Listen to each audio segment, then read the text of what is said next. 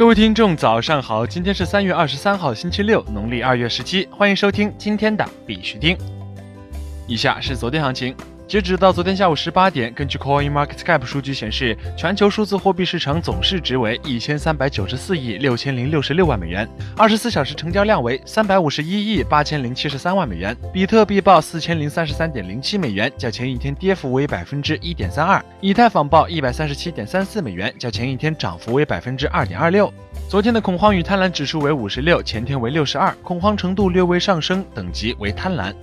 昨天市场继续盘整震荡，BTC 也出现了一百美金的波动，最终在上升的趋势线位置止跌。估计现在看空的情绪已经开始蔓延了。不过个人觉得，只要在不跌破三千八百五十，都不是做空的好时机。只要 BTC 的价格能够稳定在这个区间，后市还是非常看好的。建议操作呢，还是做好止损，注意控制一下仓位。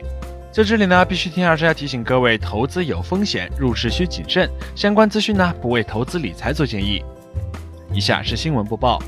今日头条，HT 将成为首个支持韩元法币交易的平台币种。据韩国媒体报道，火币韩国站将于三月二十二号上线 HT 和 KRW 交易对，至此，HT 成为首个支持韩元法币交易的知名平台币种。最近，HT 成为美国纽交所母公司 ICE 集团加密货币数据库收录的唯一平台币，引起韩国主流媒体的关注。火币日前也宣布，火币 Prime 首个项目 Top Network 将在火币韩国上线，开通 KRW 交易对、HT 交易对、USTD 交易对、BTC 交易对和 ETH 交易对。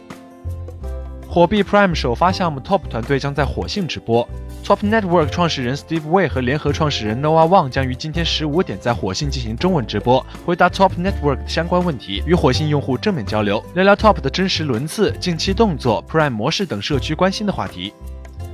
国内新闻：SBI 控股宣布成立 SBI 挖矿芯片公司。SBI 控股宣布成立 SBI 挖矿芯片公司，业务包括挖矿芯片生产及挖矿系统开发。全国跨境业务区块链平台试点昨天正式开启。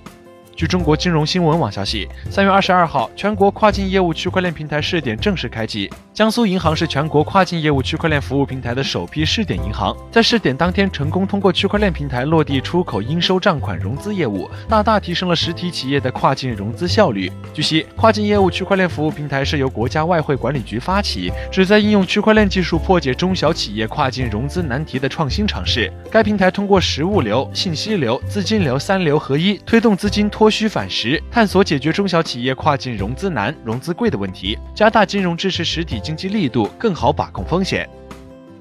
蚂蚁矿机 S 十七性能曝光，采用全新散热技术及全局优化定制方案。根据金色财经消息，日前，比特大陆即将发布的蚂蚁矿机 S 十七性能曝光。据蚂蚁矿机 S 十七产品经理朋友圈称，新品将采用新一代散热技术和全局优化定制方案。该散热技术可能是指芯片的封装技术，也有可能是机械的散热结构设计。至于 S 十七产品全局优化定制方案，未有细节透露。有声音评价，这或许是为了决战风水期做出的准备。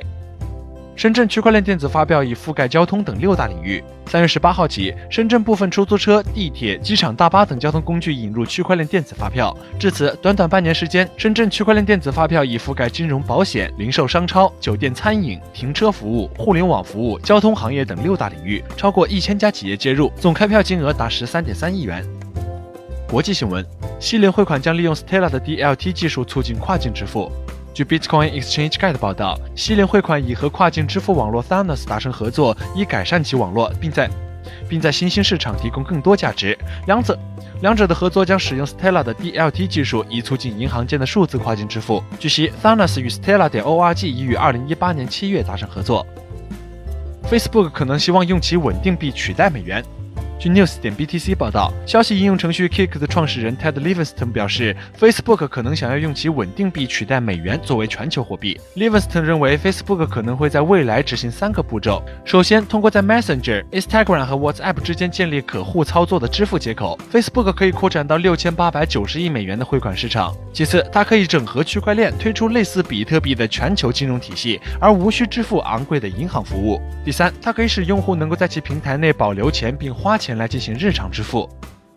Bitpay 宣布推出 OTC 交易服务。据 Crypto Ninja 报道。加密货币交易所 BitPay 今天宣布推出 OTC 交易服务，用户可以用固定价格购买大额的加密货币，这使机构客户及交易量大的个人投资者可以买入以 USD、EUR、GBP 和 PLN 等法币定价的加密货币。